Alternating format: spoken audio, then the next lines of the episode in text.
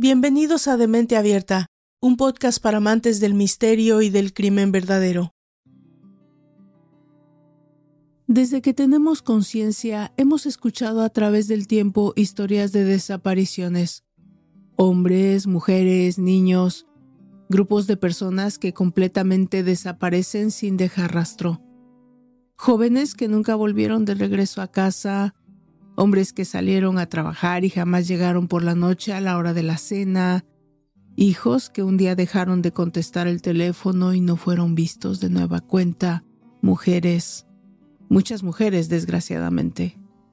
No encuentro algo que pueda ser más triste que la desaparición de un ser querido, más incluso que la muerte, porque no hay en esa tragedia una despedida, un luto, un proceso de duelo, y finalmente, inevitablemente, una reconciliación con la vida. Es, lo puedo imaginar, un suceso que quiebra el sentido de la vida. Es quizás ese hecho, esa especie de paradigma a la inversa, el que hace a estas historias tan enigmáticas y atractivas. No contamos con un crimen, no hay un arma, una mente sociopática, un ser malévolo que retratar, un arresto, un juicio para narrar contamos un hecho que provoca misterio, miedo, zozobra, suspenso, porque es aquí donde la realidad se desvanece y la intriga se convierte en la protagonista. Porque estos misterios tan trágicos en su esencia se convierten en historias que intrigan, inspiran libros, películas, podcasts, etc. La respuesta, creo yo, yace en la naturaleza humana. Somos seres curiosos por naturaleza, impulsados por el deseo de comprender lo desconocido. Las desapariciones encarnan un enigma que desafía nuestra comprensión del mundo y al mismo tiempo despierta nuestra empatía. La idea de que alguien de repente se desvanece en la oscuridad sin dejar rastro activa nuestros instintos más primitivos de supervivencia y nos invita a explorar los límites de nuestra comprensión. Pero además, estos casos presentan un dilema universal, la lucha entre la esperanza y el temor. La esperanza de que la persona desaparecida regrese sana y salva se enfrenta al temor de que algo siniestro haya ocurrido. Esta dualidad emocional alimenta la tensión narrativa creando un terreno fértil para la creación de historias cautivadoras. La falta de respuestas concretas en los casos de desapariciones también deja un espacio para la especulación y para la imaginación. Los detalles incompletos permiten que la mente divague, dando lugar a teorías conspirativas, giros inesperados y por supuesto finales abiertos. Este vacío de certeza se convierte en el lienzo perfecto para la creación artística, ya sea en forma de libros que exploran los recovecos más oscuros de la psique humana, películas que tejen narrativas intrigantes, o podcasts como este que desentrañan los misterios paso a paso. En última instancia, los casos de desapariciones capturan nuestra atención porque tocan la fibra sensible de nuestra vulnerabilidad compartida. Nos recuerdan que en medio de nuestras vidas aparentemente normales, la desaparición repentina puede convertir cualquier existencia en un relato lleno de giros inesperados. Así, mientras exploramos estos casos, no solo buscamos respuestas, sino también una conexión emocional con la fragilidad de la condición humana. Este magnetismo entre lo real y lo desconocido hace que las desapariciones de personas no solo sean historias, también cautivadoras leyendas modernas que nos desafían a comprender lo inexplicable. El caso del que hoy me ocuparé seguramente ya lo hayas escuchado en otros podcasts, porque entre los casos de desaparición es de los más emblemáticos, pero quise hacerlo porque me toca de manera especial. Hace años, muchos años, decidí residir en un hermoso lugar llamado Nueva Inglaterra. Y como amante de la historia, apenas pude, me sumergí en todas las que habitaban esta región llena de ellas. Y esta es una que sin duda sigue viva. Se ha vuelto incluso parte de la fotografía cotidiana, ¿Por qué es tan común aún hoy, mientras manejas por el Mass Pike o las rutas interestatales, encontrarte con un cartel gigante con el rostro de Maura Murray y un número de contacto? Este misterio ha capturado la atención de muchos a lo largo de los años, tejiendo una red de preguntas sin respuestas y suspenso que aún persisten. Así que decidí que en este capítulo exploraremos los detalles de este caso fascinante, desde el día en que Maura desapareció hasta los esfuerzos continuos de investigadores y la comunidad para desentrañar el misterio y obtener más pistas. ¿Me acompañas? Estoy segura de que si no lo has hecho te pondrás cómodo y buscarás algo para tomar para pasar este tiempo conmigo. Te sugiero una bebida espirituosa acorde con el tema. Soy Valdra Torres y esto es de Mente Abierta, un podcast para amantes del misterio y el crimen real. Comenzamos.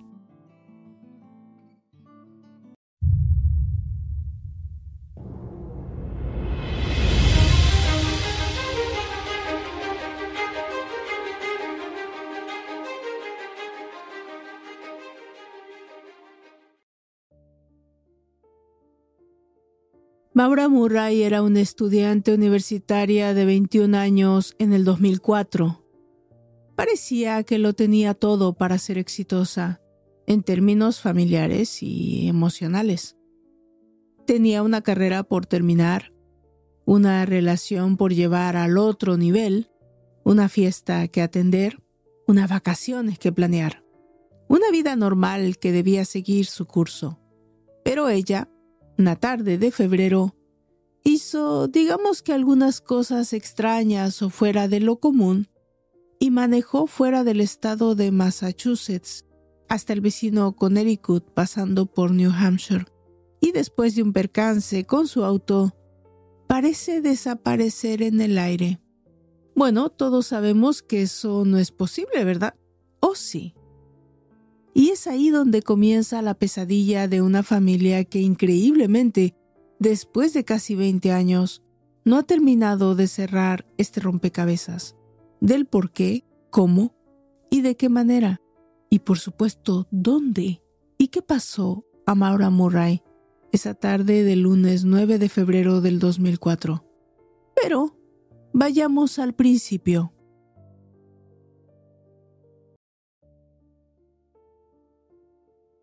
El sábado 7 de febrero del 2004 en Amherst, Massachusetts, era sábado por la mañana y Fred Murray manejaba para recoger a su hija Maura del campus de la Universidad de Massachusetts en Amherst, una pequeña ciudad al norte del estado. Desde que Maura había entrado a UMass, el padre dedicaba dos veces al mes llegar al campus y pasar tiempo con ella. Ese fin de semana lo ocuparon buscando un nuevo auto para Maura. Ella lo necesitaba para sus citas médicas y para sus actividades prácticas fuera de la universidad. Y bueno, además de estudiar la universidad, Maura tenía dos trabajos de medio tiempo y atendía sus prácticas de último año. Para Maura era importante tener un auto, el que ella tenía en ese momento ya le había dado varios problemas pero ese fin de semana no pudieron encontrar lo que buscaban.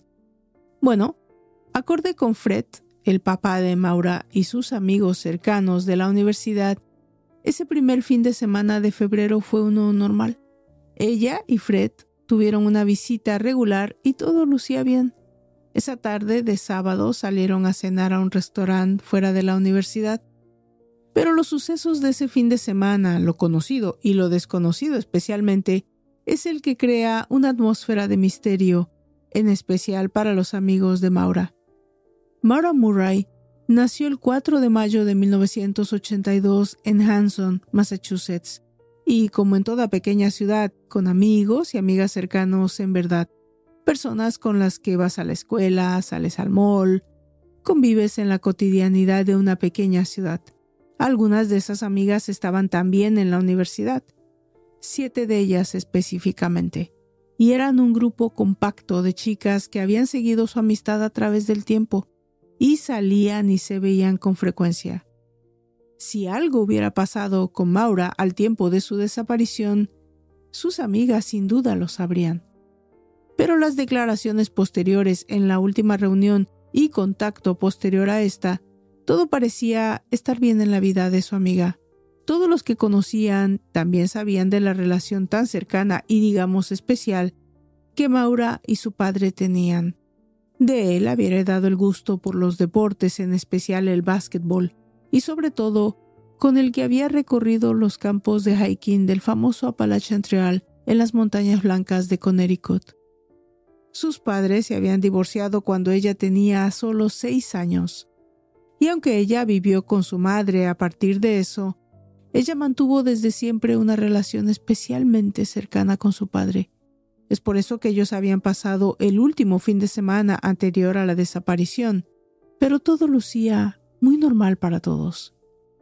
Esa noche, después de la cena en el restaurante de la universidad, el padre de Maura le deja su auto. Ella lo lleva al hotel donde éste se hospedaba y se despiden. El domingo, por la madrugada, ella despierta a su papá le dice que ha tenido un accidente con su auto. Ella había estado envuelta en un accidente en Hadley, Massachusetts. El daño al auto de Fred era considerable, debido a que había sido culpa de Maura. El seguro tendría que cubrir cerca de 10 mil dólares. Era obvio que al momento Maura estaba enfadada y preocupada. Había chocado el auto nuevo de su padre, no era para menos. A las 4.49 de la mañana del domingo 8 de febrero, Maura llama por teléfono a su novio Billy Rush. Ella estaba triste y enfadada, según declaraciones posteriores del chico. Él se encontraba estacionado en una base militar en Oklahoma. Más tarde, Bill compartiría en detalle esa última conversación con Maura a su madre Laura. Él le dice a su madre que Maura estaba muy mal, estaba nerviosa, por supuesto. Él trató de calmarla al momento y le prometió que más tarde le llamaría para saber cómo estaba. Maura y Bill tenían una relación desde el 2001. Era, por lo demás, una relación a todas luces estable. Ellos se habían conocido en otro campus de la Universidad de Massachusetts, en West Point. Cuando Maura decidió moverse al campus de Amherst, continuaron su relación formal y a todas luces exitosa. Estaban juntos en vacaciones, los holidays y la mayor parte del tiempo que podían. Ambas familias se conocían y ya en varias ocasiones habían hablado de casarse y vivir juntos. De hecho, la relación de Maura con su suegra era más cercana aún y ambas compartían más tiempo juntas que incluso con su propia madre. El día siguiente después del accidente en el auto de su padre, según Fred, ella seguía estando molesta consigo misma, preocupada por los gastos que había ocasionado y las consecuencias que también traería para ella.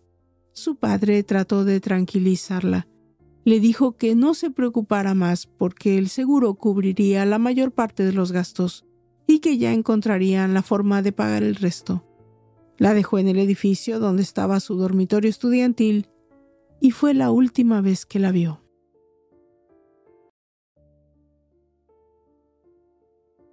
Esa misma noche, pocas horas después, a las 11.26, Maura habla por teléfono una vez más con su padre. Una última vez. Le seguía preocupando la situación con el seguro del auto. Pero Fred le asegura una vez más, bueno, según declaraciones del mismo padre, esto es importante aclararlo, que no había nada de qué preocuparse. Le dice que quizás deba hacer un reporte de accidente por escrito, hacer tres copias del mismo y llevarlo a la estación de policía de Amherst y llamarlo por la mañana después de eso.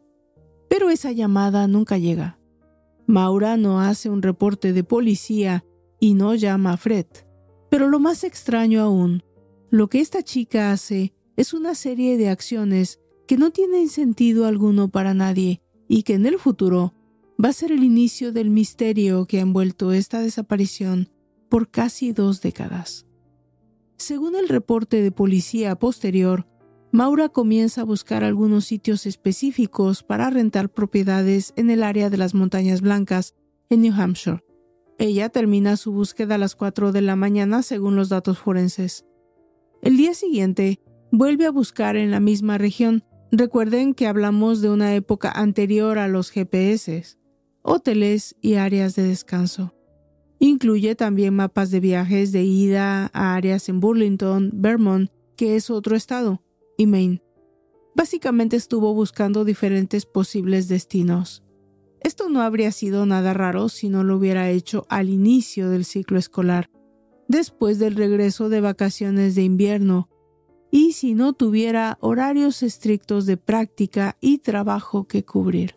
Nadie sabe a este punto qué pasaba por la mente de Maura el día antes de su desaparición, pero quizás las últimas llamadas que hizo proporcionan un poco de luz. La policía más tarde obtendría estos récords con facilidad porque quien pagaba el bill de Maura era su novio, quien la tenía como línea adicional. A las 12.15 pm del lunes 9 de febrero del 2004, Maura llamó al dueño de un condominio en renta en Bartlett, New Hampshire. Fred, su papá, sabe que Maura conoce muy bien esa ciudad. Maura conoce las montañas blancas de toda la vida. Ha recorrido sus veredas, ha escalado, las conoce a la perfección. Además, ella no solo es una excelente atleta, pero ha escalado las montañas más altas de New Hampshire. De hecho, había sido reclutada por UMass en West Point debido a sus habilidades atléticas. Esa tarde del lunes 9 de febrero, Maura también envía un email a su novio. Le dice que lo ama, que lamenta no haber podido contestar ante sus mensajes y le hace saber que quizás no había estado en condiciones de hablar el día anterior después del estrés del accidente. Nada allí fuera de lo común. Pero fuera cual fuera la condición mental de Maura en ese momento, ella hizo una serie de llamadas anteriores a desaparecer. A las 2.05 de la tarde, Maura hace otra llamada por teléfono, esta vez al 1800 Go Stowe, que es una línea de reservaciones para hoteles en el área de Stowe, en Vermont, famosa por los sitios para esquiar durante la temporada de nieve. No hace ninguna reservación, pero continúa llamando. También hace una llamada por teléfono a su novio, pero la lleva directo al mensajero. Ella le deja un mensaje de voz, donde básicamente le dice lo mucho que lo extraña y que volverá a llamarlo. Maura no le dice en ningún momento que piensa hacer un viaje, no a su novio, no a su familia ni a sus amigas, pero sí escribe una carta a los profesores de la escuela de enfermería de la universidad. En ese email, básicamente miente al decirles a los profesores que debe ausentarse de las clases por una semana debido a la muerte de un familiar cercano. Todos en su círculo cercano saben que no es verdad, que nadie ha muerto, y es la primera de todas las inmensas banderas rojas que existen en este caso. Se asume que alrededor de las 3.30 de la tarde, Maura toma su auto, que sabemos no estaba en excelentes condiciones, y abandona el campus de Amherst. Su primera parada la hace en un cajero automático, del que saca la cantidad de 280 dólares, lo que es básicamente todo lo que Maura tenía en su cuenta de cheques. Luego, hace una parada en la tienda de licores. Allí compra una botella de Calúa, una de Baileys, una botella de vodka y un vino tinto. Bueno, una caja de vino tinto. Todas estas paradas y compras son conocidas porque más tarde, las autoridades van a encontrar los recibos en su auto. Nadie puede explicarse por qué Maura, quien no era una bebedora, mejor dicho, era un atleta, compró esa cantidad de bebidas alcohólicas para un viaje al que iba sola. En los videos obtenidos del banco donde se encontraba el cajero automático, se ve claramente retirar el dinero a Maura y no va acompañada de nadie. A las 4.37 de la tarde los récords de teléfono revelan que Maura checa su voicemail. Esa es la última llamada conocida que realiza. Presumiblemente a esa hora de la tarde y tomando en cuenta la hora en que salió del campus, ella ya había salido del estado de Massachusetts y se dirigía a New Hampshire. Al día siguiente, Fred Murray recibe la noticia que ningún padre quiere escuchar. Su hija Maura tuvo un accidente, pero ella ha desaparecido.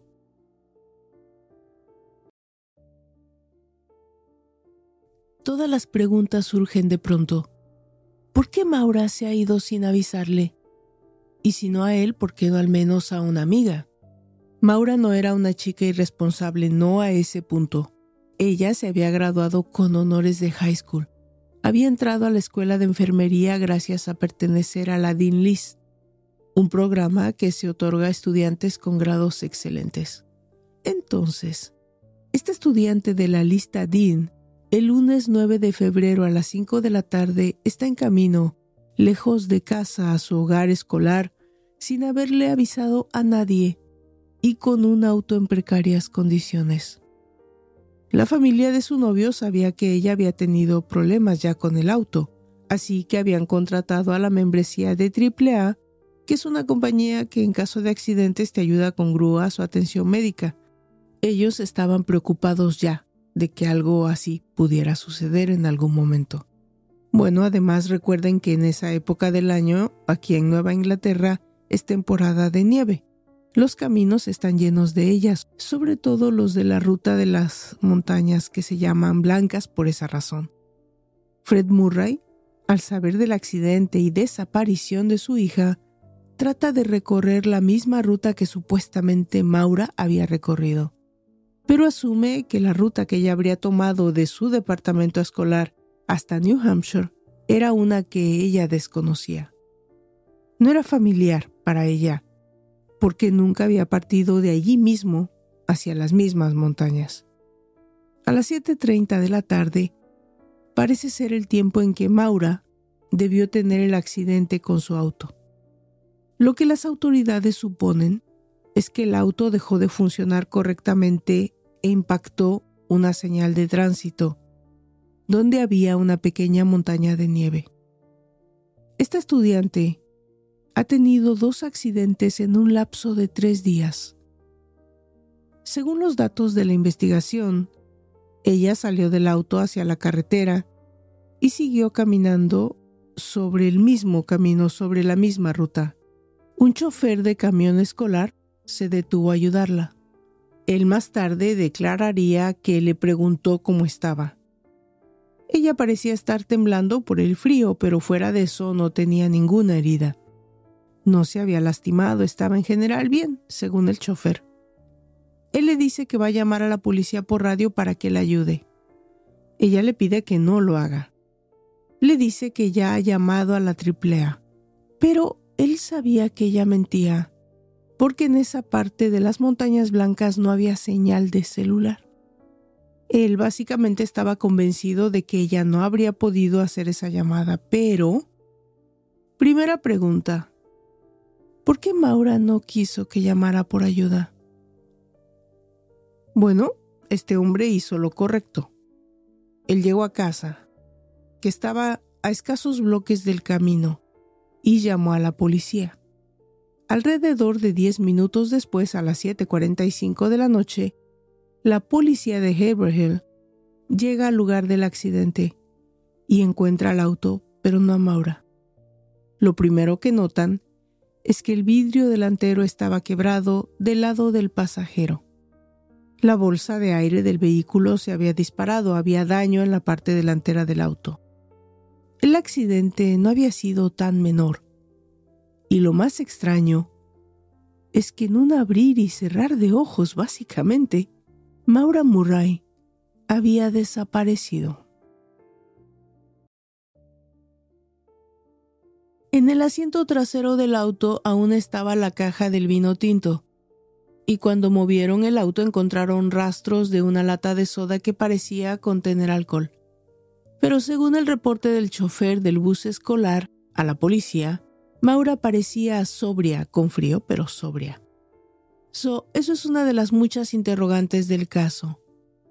La policía a ese punto no tenía ninguna evidencia fuera de que ella había abandonado el vehículo por su propia voluntad. Ellos creen que quizás se había internado en el área boscosa y es donde inician la búsqueda. La primera investigación, la original, porque como puedes imaginar, ha habido incontables posteriores al evento y también durante estos 20 años, se enfoca simplemente en la búsqueda de una persona quizás asustada que había tenido un accidente y había abandonado la escena. El martes 10 de febrero la policía habla por teléfono con la familia de Maura. El resultado de esa conversación es que la familia estaba convencida de que la chica estaba deprimida. Había tenido un posterior accidente y eso había ocasionado un daño a la economía de su padre y al siguiente día había tenido un segundo accidente en su propio auto. Era sin duda posible que estuviera en peligro, internada en pleno invierno, en la no menos peligrosa ruta de las montañas blancas. Pero eso no era todo. El siguiente día, el novio de Maura había recibido un extraño mensaje de audio. El mensaje no contenía más que el sonido de una mujer respirando agitadamente, con dos sonidos extraños de fondo y al final del mensaje. Él intentó llamar de regreso, pero la llamada había sido hecha con una tarjeta prepago. El miércoles 11 de febrero, el padre de Maura, la familia y amigos se reúnen para hacer una búsqueda exhaustiva en el área. Es el inicio oficial de una búsqueda incansable, de principio en el área cercana al lugar del accidente, en Hill y más tarde en otras áreas distantes. La policía también inicia por aire y por tierra. Uno de los perros que la policía usó al principio de la búsqueda encontró un guante de invierno que ellos asumieron en un principio que pertenecía a Maura. Más tarde le pidieron a la familia que proporcionara ropa de la chica que les permitiera a los caninos seguir el aroma específico. Esto fue al menos revelador, porque el perro policía guió sus pasos fuera del bosque, más bien siguiendo la ruta misma camino al pueblo, y se detenía específicamente en la entrada del mismo, a escasos 100 pies del accidente. Y esto da pie para crear la primera teoría. Maura quizás había subido al vehículo de otra persona.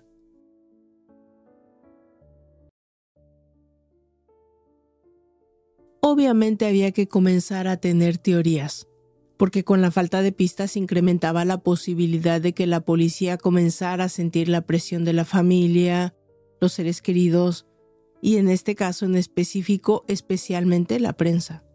Y bueno, ya con una búsqueda oficial, había también que hacer la investigación adecuada y los interrogatorios obligatorios con la familia y el novio de Maura.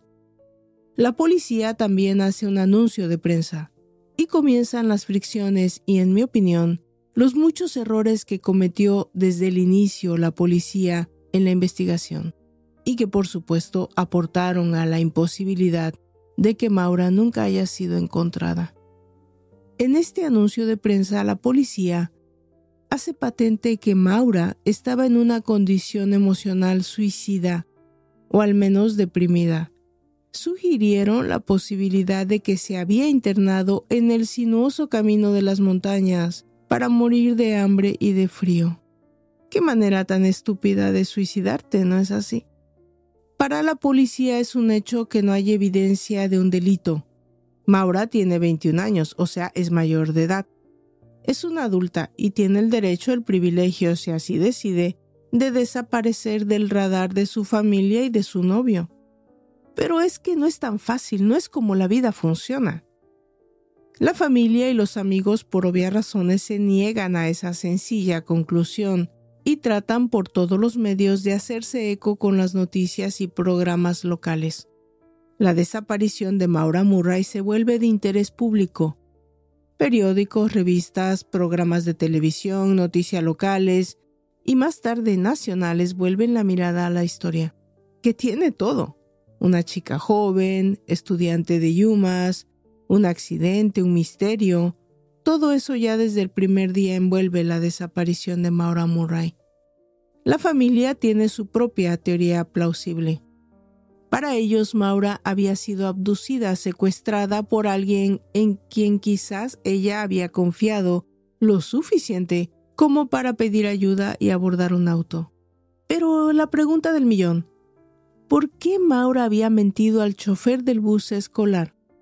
Sabemos que mintió porque no hay récord de esa llamada a la AAA, o sea que básicamente ya no deseaba que nadie llegara a ayudarla. Y en ese escenario, era posible que sin más, entrara al auto de cualquier extraño? Y no perdamos de vista el tiempo. Fueron escasos minutos entre la llamada del chofer a la policía y que los oficiales llegaran al lugar del choque. Maura ya no estaba ahí. No se encontraba cerca del lugar. Todas esas ideas estaban en la policía y la familia, y el novio que seguía en la búsqueda infructuosa. La policía también seguía con su propia investigación, siguiendo pistas. ¿Dónde? En el único espacio donde estaban, en el auto. La maleta que ella tenía en su auto tenía ropa de invierno, obviamente. Zapatos para correr, botas para nieve, cuadernos de la escuela con sus horarios escolares y el contenido de sus cursos. ¿Qué significaba? Que obviamente Maura tenía toda la intención de mantenerse estudiando, hacer actividades físicas y quizás solo tener un tiempo fuera de toda la tensión que se había creado a su alrededor. Por ella misma, es verdad, pero no es lo que a muchos nos pasa cuando los problemas se apilan y llegas a un punto de no retorno. ¿Cuántos de nosotros no hemos querido escapar unos días de todo lo que nos agobia? Tomar aire, contacto con la naturaleza, silencio, espacio vital. En mi humilde opinión, esa fue la intención primaria de esta chica. Había cometido errores. Estaba así, quizás frustrada, enojada, deprimida, no tenía cabeza para las clases y responsabilidades laborales. Tenía un novio lejos de ella, una familia ocupada en sus propios negocios. No podemos imaginar a qué punto todo eso había aportado para que Maura simplemente dijera, mira, necesito espacio, tiempo fuera. ¿En dónde? ¿Qué mejor lugar que las cabañas de las montañas? Lugar que además ella conocía de toda la vida. Había crecido recorriendo el Appalachian Trail. Bueno, continuemos con la historia. Además, también en el auto de Maura se encuentra un libro llamado Not Without Peril, que básicamente es un anecdotario, una lista de hikers que se aventuraron a los muchos caminos en las montañas blancas y que básicamente murieron en el intento o se lastimaron o accidentaron, y que en muchos de los casos no vivieron para contarlo por ellos mismos. Bueno, esto no es para nada extraño, aunque para algunos pueda resultarlo. Se trata de alguien que practicaba regularmente hiking, alguien que tenía la costumbre de acampar y hacer recorridos en el área. ¿No es normal que leas un libro con estas historias? Bueno, en mi opinión no es para nada inusual. Después de días, semanas, incluso meses de búsquedas, la familia no tiene más remedio que volver a casa sin encontrar a Maura. La policía seguía su investigación, pero quizás no de la forma en que la familia esperaba. Para ellos simplemente no había señales de que Maura Murray hubiera sido víctima de un crimen, y una joven adulta como ella tenía el derecho de desaparecer. Bueno, ya sabemos que para ellos es así, pero para la familia no es tan sencillo. El padre de Maura y la madre de su novio deciden iniciar una búsqueda de forma, digamos, formal. Deciden volver al punto inicial que hizo que Maura decidiera hacer ese viaje y la planeación, las llamadas que hizo anteriormente.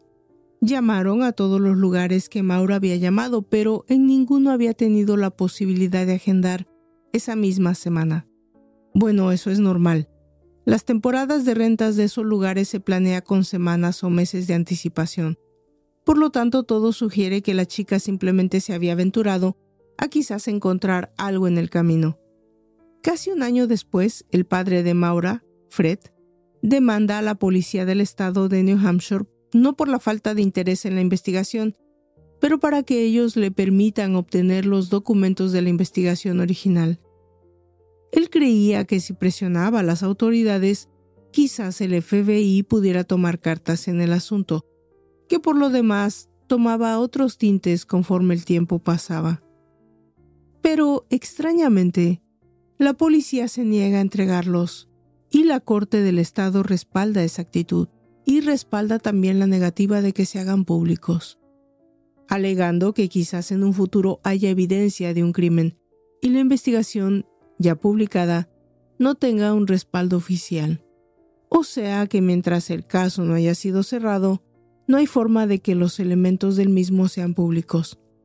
La historia, ya conocida por todos, comienza a tomar forma de misterio que puede nunca ser resuelto. Y como en todos los casos parecidos, comienzan a llegar mensajes de personas que dicen haber visto a Maura Murray en el área de New Hampshire, de Connecticut, de Maine e incluso Canadá. Las primeras pistas llegan a una reportera de un periódico local que cubrió la noticia desde el inicio. Una mujer que trabajaba en una gasolinería en Rochester, New Hampshire, aseguraba haber visto a Maura acompañada de un hombre mucho mayor que ella, y un joven de Vermont también aseguraba haberla visto con un hombre mayor, y eso quizás se convirtió en una pista porque había algo en común. La policía decía seguir todas las pistas para determinar al final que de hecho no se trataba de Mara Murray. Lo realmente interesante en este caso es que con el paso del tiempo se ha mantenido en el radar social y por lo tanto dando pie a numerosas investigaciones independientes, ni hablar de la cantidad de teorías que sugieren desde que Maura decidió suicidarse internándose en el Appalachian Trail, pasando por que fue raptada y asesinada, hasta que quiso desaparecer de la vida de su familia y de su novio y cruzó la frontera de Maine a Canadá, donde seguramente vive alejada del radar público. Pero lo que a mí no me cabe en la cabeza al final, y la pregunta que me hago tratando de armar el rompecabezas, es por qué la policía determinó a temprana hora que se trataba de un suicidio. Estamos hablando de una chica que hizo innumerables llamadas tratando de encontrar un sitio para renta y hizo un correo avisando que se tomaba una semana fuera de la escuela. No se despidió de su novio, más bien trató de llamarle. Y finalmente le escribió un correo diciendo que lo amaba y diciendo que iba a estar en contacto. Es verdad que no habló con su familia, no llamó a sus amigas, no se puso en contacto con nadie, porque quizás no había nada que decir. En mi humilde opinión, el misterio inicia en el momento del accidente y la creíble o increíble versión de un chofer del autobús escolar. Sí, él llamó a la policía. Gracias a él llegaron minutos después del accidente, pero en 20 minutos desaparece de la faz de la tierra una persona. Bueno, no, no desaparece. La desaparecen. El chofer no le ofreció llevarla, le ofreció llamar por radio a la policía. A una chica que un día antes había tenido un accidente y que quizás no quería estar allí en ese momento. ¿Alguien más pasó por allí y se ofreció a llevarla? Bueno, es plausible. Que ella se adentró en el pueblo por su propio pie también lo es. Quizás había ingerido alcohol suficiente como para no tener la mente clara y ella misma se había adentrado a la ruta de las montañas. No, eso no es plausible, porque alguien en esas condiciones no avanza tan rápido. Recuerden que la búsqueda fue exhaustiva e inició esa misma noche. ¿Qué pasó a Maura Murray? Nadie en su círculo cercano se niega a perder la esperanza. Es así porque simplemente no hay forma de cerrar un círculo lleno de veredas. Los incontables documentales y programas especiales dedicados a esta desaparición tienen innumerables teorías que enfrentan la posibilidad de que Maura haya sido abducida y asesinada en mi opinión, es lo más plausible. No hay forma de que, de no ser así, nunca se hubiera puesto en contacto con su familia. Algunos incluso se aventuran a determinar que fue asesinada esa misma noche en el pueblo de Hill. Otros más osados hablan de un encubrimiento policial que presume teorías conspirativas. Pero todo eso no es más que la atmósfera normal que suele acompañar esta clase de historias. Hace apenas unas semanas, otro de esos gigantescos anuncios en la Ruta 90 volvía a ser parte de la geografía de la ciudad en la que vivo. Asumo que mientras viva, así seguirá siendo. El rostro de Maura Murray me es familiar. Su historia también es un poco parte de la mía. Y si alguna vez sucede el milagro, estaré ahí para contar una historia diferente.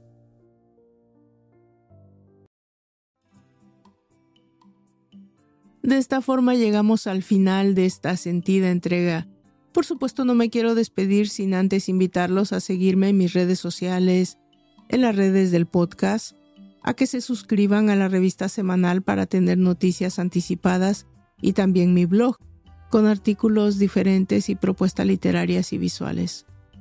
La próxima semana daremos de nueva cuenta inicio a la sección de preguntas y respuestas y algunos saludos que tengo pendientes en la lista de deseos de Año Nuevo. El programa se va a renovar un poco con historias de cada semana y algunos especiales dedicados solo para suscriptores, como video podcast o casos nuevos. Este proyecto, como muchos que están allá afuera, son en parte posibles gracias a quienes apoyan, siguen, se suscriben, valoran el trabajo que hay detrás de cada capítulo y por eso estoy sumamente agradecida. He recibido mensajes de quienes se quejan de que haya ads o algún que otra interrupción para invitar a ser parte del concepto de Spotify para podcasters, pero quiero decirles que es una forma de obtener los medios, los ingresos para seguir realizando el programa Así que agradezco la paciencia y que sigan siendo parte del podcast. Yo me despido deseando el mejor año para todos y agradecida por su tiempo. Yo soy Valdra Torres y esto es de Mente Abierta, un podcast para amantes del misterio y el crimen real. Hasta la próxima.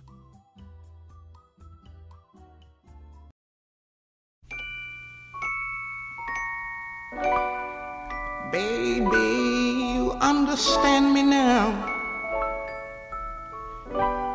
If sometimes you see that I'm mad, don't you know no one alive can always be an angel? When everything goes wrong, you see some bad. But I'm just a soul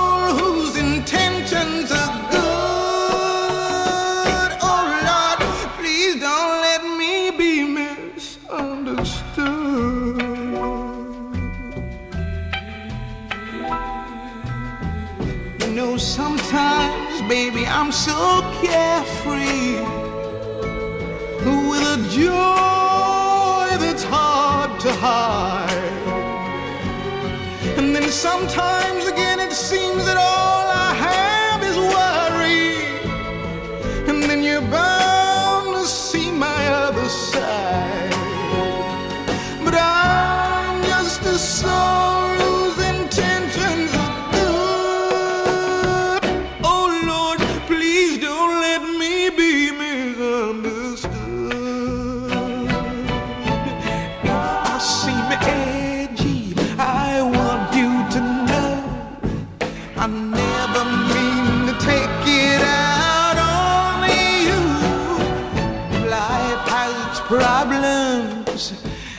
get more than my share.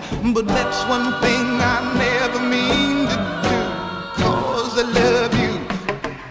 Oh,